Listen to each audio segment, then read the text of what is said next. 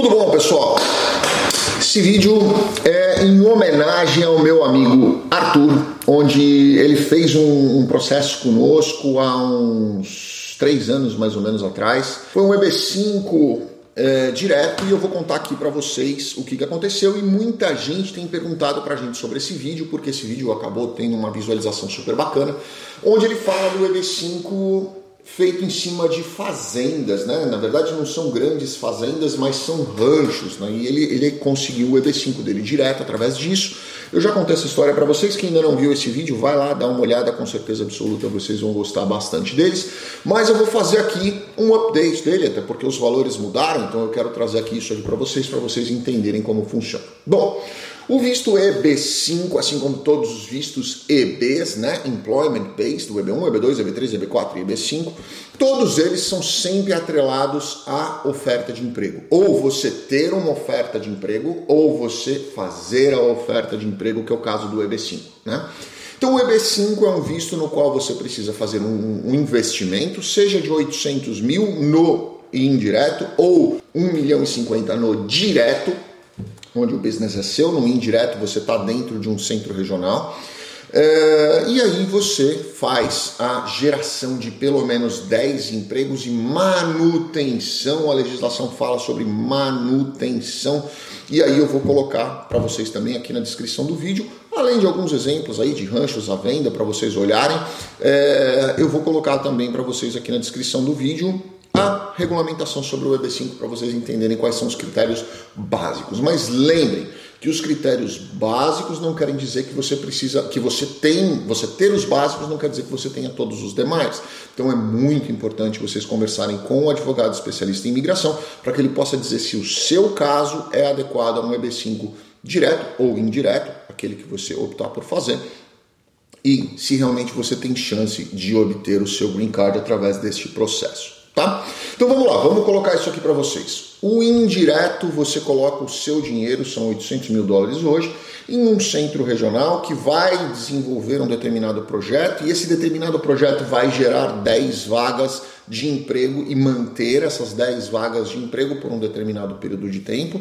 É, a tendência é que eles mantenham por um longo período de tempo, mas a legislação fala sobre um determinado período de tempo, é, e você, através disso, vai ter o seu green card. Condicional no começo, com dois anos de validade, depois você tira a condição e ele vai vir com 10 anos de idade, com 10 anos de, de validade, correto?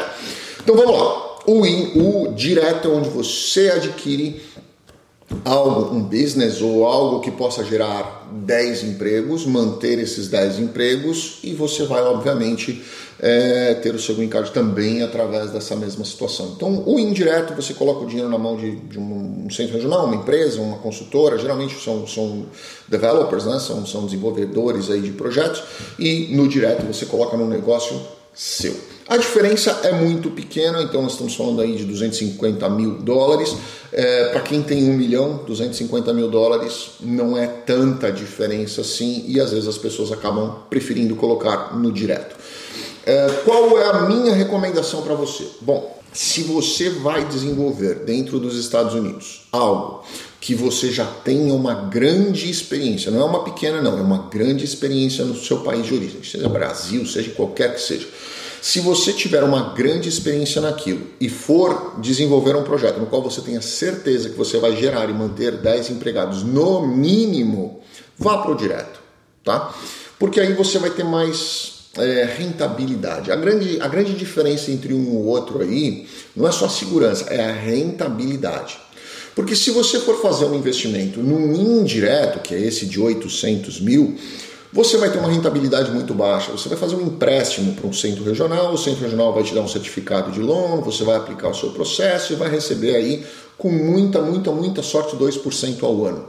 Mas se você investir num negócio seu, a sua rentabilidade pode ser maior, porém o seu risco também é maior.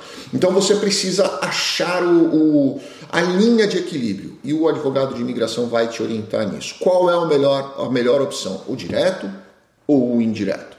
Certo?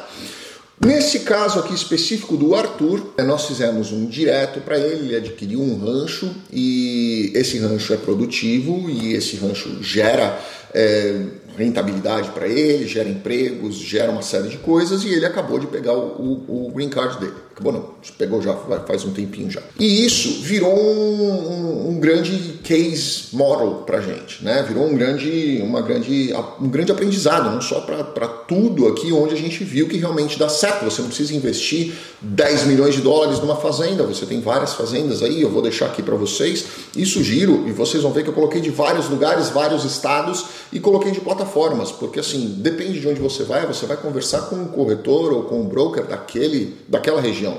Não adianta você pegar um, um corretor de Miami para te vender um terreno em Tallahassee, né? Ele, ele não conhece bem aquela região ali, então pega um corretor da região que conheça a região e que vá te, te, te orientar de acordo com aquela determinada situação. Não adianta você pegar um rancho aqui no, no Texas, como eu falei para vocês aí de uma situação que quase aconteceu comigo. Você vai comprar um terreno grande ali é, para fazer uma construção, mas na hora que chove aquilo ali alaga. Né? Então você precisa estar tá realmente confiar no corretor, se, se entrosar com ele, criar uma relação aí de confiança entre você e o corretor, e aí você é, vai ver, vai visitar, sugiro que você vá pessoalmente ver aí, principalmente por você comprar área grande, e você vai ver que tem áreas grandes aqui nos links que eu vou deixar para vocês que custam muito, muito, muito barato, né? Então, dependendo do que você for fazer, acaba sendo bem interessante esse tipo de situação.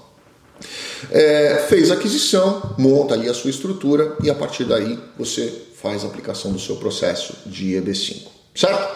Então era isso, queria trazer essa, essa atualização aqui de valores, porque muitas pessoas ficaram em dúvida, porque o valor era 500 mil, foi para 900, voltou para 500, foi para 800 e mantido em 800. Né? Então a gente está nessa questão do EB5 é, indireto, no direto é, foi, subiu, voltou, mesma coisa, hoje é 1 milhão e 50 mil dólares.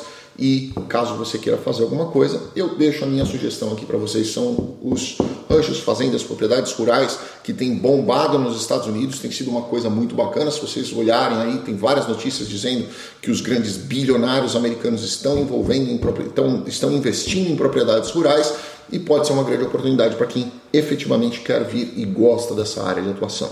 Certo? Grande abraço a todos. Deixa aqui embaixo o seu comentário o que, que você acha sobre isso. Fiquem com Deus. Obrigado.